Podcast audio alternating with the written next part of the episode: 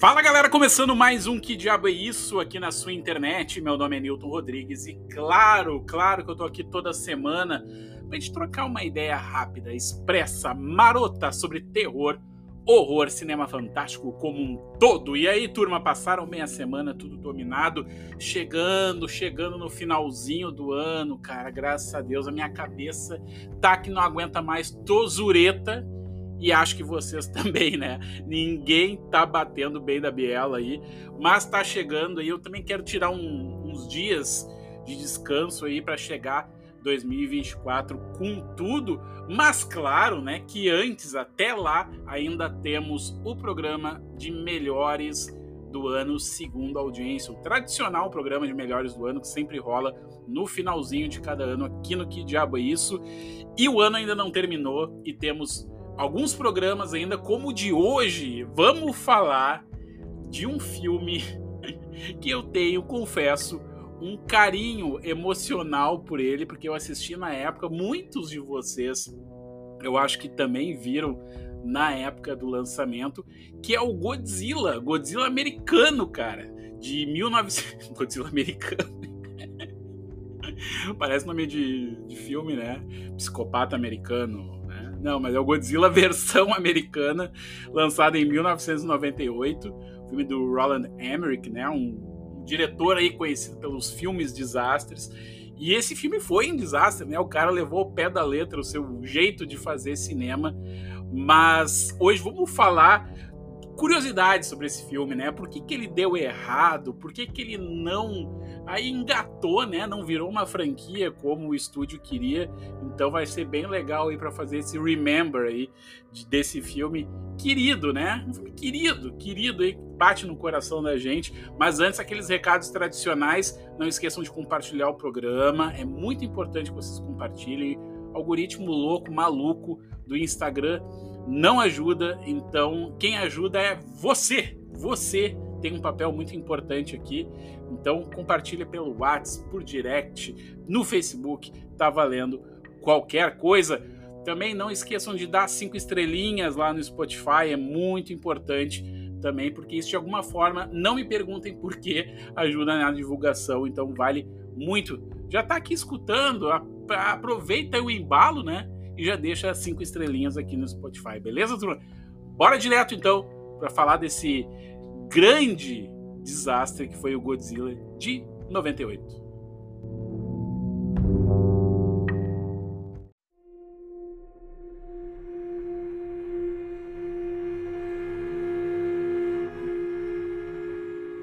Você está ouvindo? Que diabo é isso?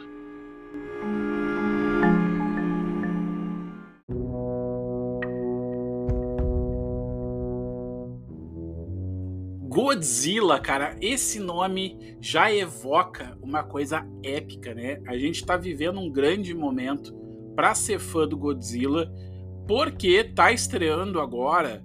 Vai ter uma pré-estreia no dia primeiro, né? No dia que vocês estiverem escutando esse programa, já vai ter algumas pessoas aí que já viram o Godzilla Minus One, que é um novo filme japonês do Monstrão, que tá aí sendo falado que é um dos melhores, ser não o melhor filme do Godzilla, inclusive várias indicações a um prêmio japonês lá, que é, é assim como se fosse o Oscar do Japão, né? Não só de efeitos especiais, mas como melhor filme, melhor roteiro, o hype tá nas alturas. E Godzilla também, cara, quem não gosta de terror, ou melhor, né, quem gosta de terror, de ficção científica, de filme catástrofe aí, é uma coisa maravilhosa, né? São mais de 34 filmes no currículo, desde o primeiro lá em 1954. Então é um, é um ícone do Japão, né? E muito importante, é uma marca registrada da Toho, né? Que é a produtora do Godzilla. Mas, óbvio, como tudo que vem de fora, os americanos também abocanham, né? E o Godzilla não escapou dessa. Em 1998, eu era um, estava na minha tenra idade e eu lembro de assistir ao Godzilla no cinema, muito hypado por causa da ação de marketing do filme. Não sei se vocês lembram, acho que é muito importante também fazer esse trabalho de garimpo aí na internet para ver como é que era feito o marketing dos filmes, principalmente desses filmes de grande orçamento, hypado como, é, como foi Godzilla no finalzinho dos anos 90. Tinha um trailer muito legal que não mostrava a criatura. Nos Estados Unidos tinha muitas, muitas ações de marketing brincando aí com o tamanho da criatura. Inclusive, em um dos trailers, né, tinha uma cena muito legal que era o, como se fosse um museu de história natural, tinha ali o, o esqueleto de um tiranossauro, né? Que era uma coisa já gigante, um monstro, e do nada vem o pé do Godzilla é, ali e pisa na, na, na, ali no teto e derruba e quebra o esqueleto, passando uma mensagem muito clara que a era dos dinossauros já era, né? E agora era a época do Godzilla. Mas por quê? Por que Godzilla? Por que no finalzinho dos anos 90? E por que essa sede de criar uma franquia de um monstro japonês, cara. Lembrando, 98, né? 98, o que que tinha um ano antes? Um ano antes estava estreando O Mundo Perdido, né? a continuação do Jurassic Park do Steven Spielberg, que desde 93 o Steven Spielberg colocou um nível altíssimo de produção, de qualidade técnica e também de narrativa de filmes de monstro, né? Dinossauro Cara, tu dava um chute numa moita no, nos anos 90 ali, saía um dinossauro, né, cara? Dinossauro era só o que bombava nos anos 90. Então os estúdios tinham essa fome, né? Desculpem o trocadilho aí, de criar uma franquia com monstros, né? Monstros, monstros pré-históricos, alguma coisa que fizesse aí rivalidade a dinossauros, mas não necessariamente dinossauros. E aí, né, teve aí a TriStar Pictures lá nos Estados Unidos teve a ideia de ir atrás do Godzilla, cara. Por que que, por que, que, se dá, que dá muito certo no Japão não daria nos Estados Unidos, né? Então, muito influenciado por essa questão aí do, dos dinossauros, né? De fazer frente aos dinossauros. Então, a TriStar foi diretamente na Torro, né? Que é a produtora dos filmes lá no Japão, para fazer esse intermédio aí e trazer pro, pro Ocidente essa franquia. E, cara, por incrível que pareça, a Torro assinou embaixo, deu a chancela e tudo mais, né? Só que foi uma catástrofe, né? Não tanto de bilheteria, como a gente vai falar daqui a pouco mais, mas de crítica, de propósito, de necessidade, né? As pessoas não entenderam o porquê de ter um filme americano do Godzilla, né? Desconfigurando todas as características que a gente conhece desse monstro clássico, cara. E olha só, cara, que curiosidade legal essa daqui. Sabe quem tentou evitar que esse filme fosse cometido? Adivinha quem? Adivinha quem? Sim, cara. o pai dos dinossauros, o próprio, o próprio Steven Spielberg, cara. Quando ele soube que o Roland Emmerich, o Roland Emmerich aqui ele merece um parênteses aqui. O Roland Emmerich tá, tinha vindo direto ali daquele outro filme catástrofe de sucesso dos anos 90, que marcou a época também, que é o Independence Day. Sucesso absoluto de bilheteria, até de crítica, né? Um filme gostosinho, assim, um filme, uma aventura muito legal. E o Roland Emmerich era o cara dos, fil dos grandes filmes, né? Os filmes eventos ali nos anos 90. Então não tinha ninguém menos assim do que do que o Roland Emmerich para fazer um filme do Godzilla. Se tivesse que ter um filme do Godzilla, seria ele. Mas quando o Steven Spielberg soube que ia acontecer isso, né? O Steven Spielberg foi direto, ligou pro Roland Emmerich, né? Rolando, Rolando, olha só, larga isso agora, porque não tem sentido fazer uma versão do Godzilla americano, cara. Disse assim que não ia dar certo porque ia desconfigurar tudo que, assim, uma imensa parte do Oriente já entende o monstro, né?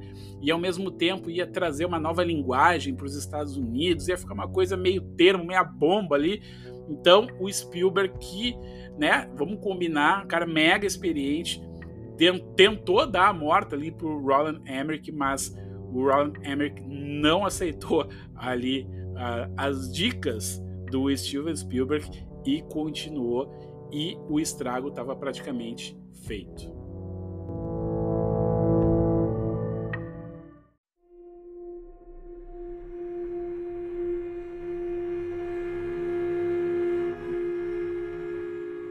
Você está ouvindo?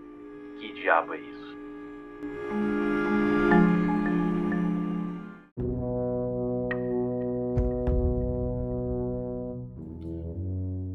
Estrago esse que tem um motivo muito, muito claro, cara. O Robin Emmerich estava no auge da sua carreira, né? 97, 98 ali, vindo do Independence Day. Então ele tinha uma certa liberdade em Hollywood para fazer certas exigências.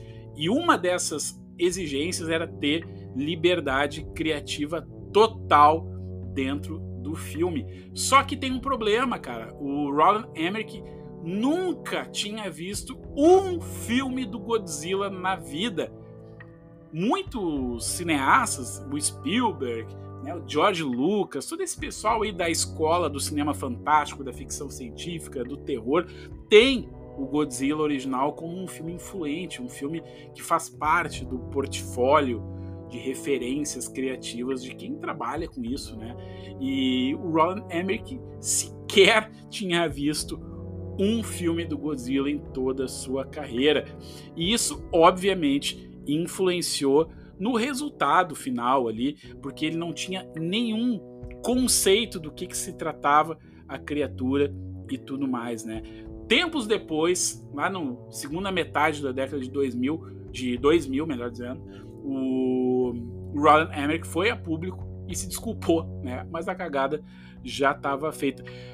Mas para vocês perceberem que o buraco é mais embaixo aí, que foi um combo de merda para a produção desse filme, que quando a TriStar comprou os direitos da Torre, né, e a Torre né, assinou embaixo, né, vendeu, mandou para o estúdio um memorando, cara, um dossiê de 75 páginas descrevendo ali as principais características do Godzilla, tanto da aparência, do comportamento, pontos fracos, pontos fortes ali da criatura, para que a versão americana seja fosse, né, minimamente uh, assim respeitosa com a forma clássica do Godzilla. E sabe o que, que aconteceu, cara?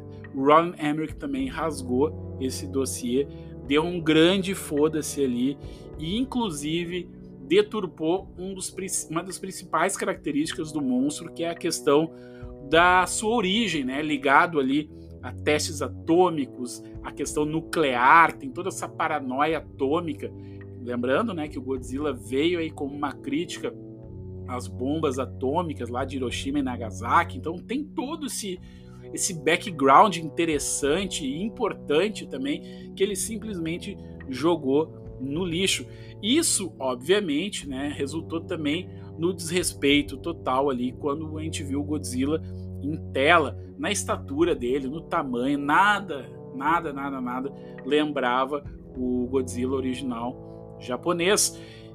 Né? E tinha tudo, tava tudo escrito lá, cara. Era só seguir aquela cartilha e o cara não fez isso. Fez muito pelo contrário, foi chupar de novo o Jurassic Park e inspirou o Godzilla num dinossauro. Se vocês perceberem e olharem assim, o visual do Godzilla americano ali parece muito um Tiranossauro Rex. Ele anda meio curvado, ele tem umas mãozinhas assim, meio de, de tiranossauro, né? Tem ali um, uma forma com o rabo, aquela que, que, lembra assim, né, um pouco o tiranossauro, a forma como se move e tudo mais. Então, o objetivo era né, enganar o público incauto do cinema que ia buscar ali, se não um filme do Godzilla, um filme de dinossauro qualquer ali e estava valendo qualquer coisa, inclusive ali desqualificar totalmente o memorando da Torre, cara. E veio mais chupação do Jurassic Park, né? O, uma das características do, do, Jurassic Park é a ilha nublar, né? Vocês lembram? Tudo se passa na ilha e tudo mais. É um, a ilha Nublar e as outras ilhas dos outros filmes têm um papel muito importante. Afinal, o Parque dos Dinossauros, né, são dentro das ilhas, né? Então tem um papel muito importante isso.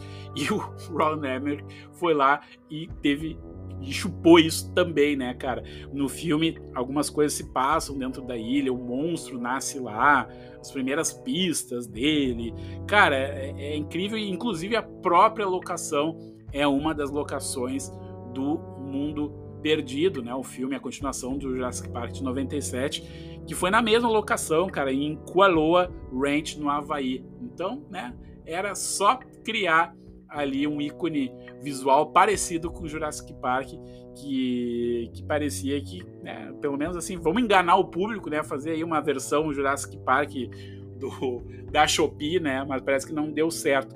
Outra coisa muito louca, cara, desse filme é a pira sem sentido que o estúdio e o Roland Emmerich tinha com o Matthew Broderick, o Matthew Broderick é um grande ator dos anos 80, 90, do Curtindo a Vida Doidado, né? Ele tem esse, a gente consegue ter esse link emocional com ele, mas vamos combinar que o cara é um pouco limitado, ele não tem assim um rosto conhecido para liderar aí ser o, o porta-voz de uma, de uma franquia, né? Mas por algum motivo estranho, que eu não me arrisco a dizer nem chutar aqui, o estúdio queria o Matthew Broderick e a equipe criativa, junto ali com o Ron Emmerich, escreveu um roteiro específico para ele, não mirou em nem, nem, mais nenhum ator, foi direto no Matthew Broderick para seduzir o ator ali que finalmente ele aceitou e tudo mais.